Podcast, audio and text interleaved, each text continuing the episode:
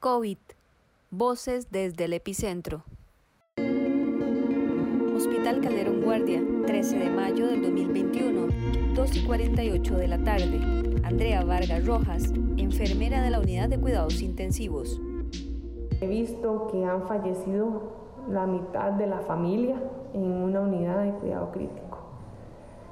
Que un paciente el día de su cumpleaños tuvimos que informarle que su mamá había fallecido y que ese mismo día ese paciente se complicara y tampoco ganara la batalla. Y que de esa familia, aquí tuvimos a cuatro personas que fallecieron en esa, en esa misma condición crítica. Duele mucho la inconsciencia de las personas, me duele, lo que más me duele es que la gente nos llame mentirosos, de que nosotros incluso tenemos conspiraciones para decir que es real. Y me duele mucho volver a victimizar a las familias y a las personas que han padecido esta condición de COVID-19 en su estado más crítico porque uno no lucha solo, uno lucha con el paciente y uno lucha con, con las familias también. Entonces hemos tenido casos así que nos llenan de esperanza.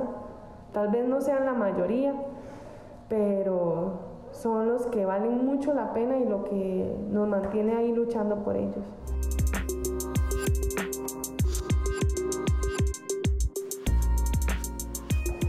Le temo a un desastre aún mayor, a un colapso de, aún mayor de los servicios de salud, de que las personas no tengan un albergue a donde ir, que no tengan y podamos vivir escenas dantescas como vivió Ecuador, como vivió la India. A eso es lo que más le temo, a esos escenarios. Y que y que no hagamos conciencia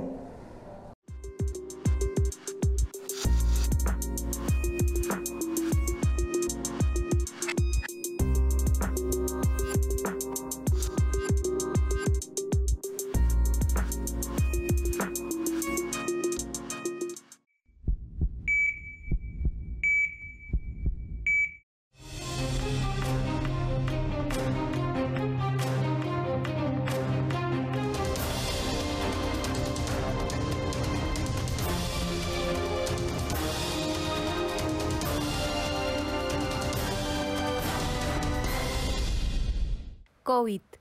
Voces desde el epicentro.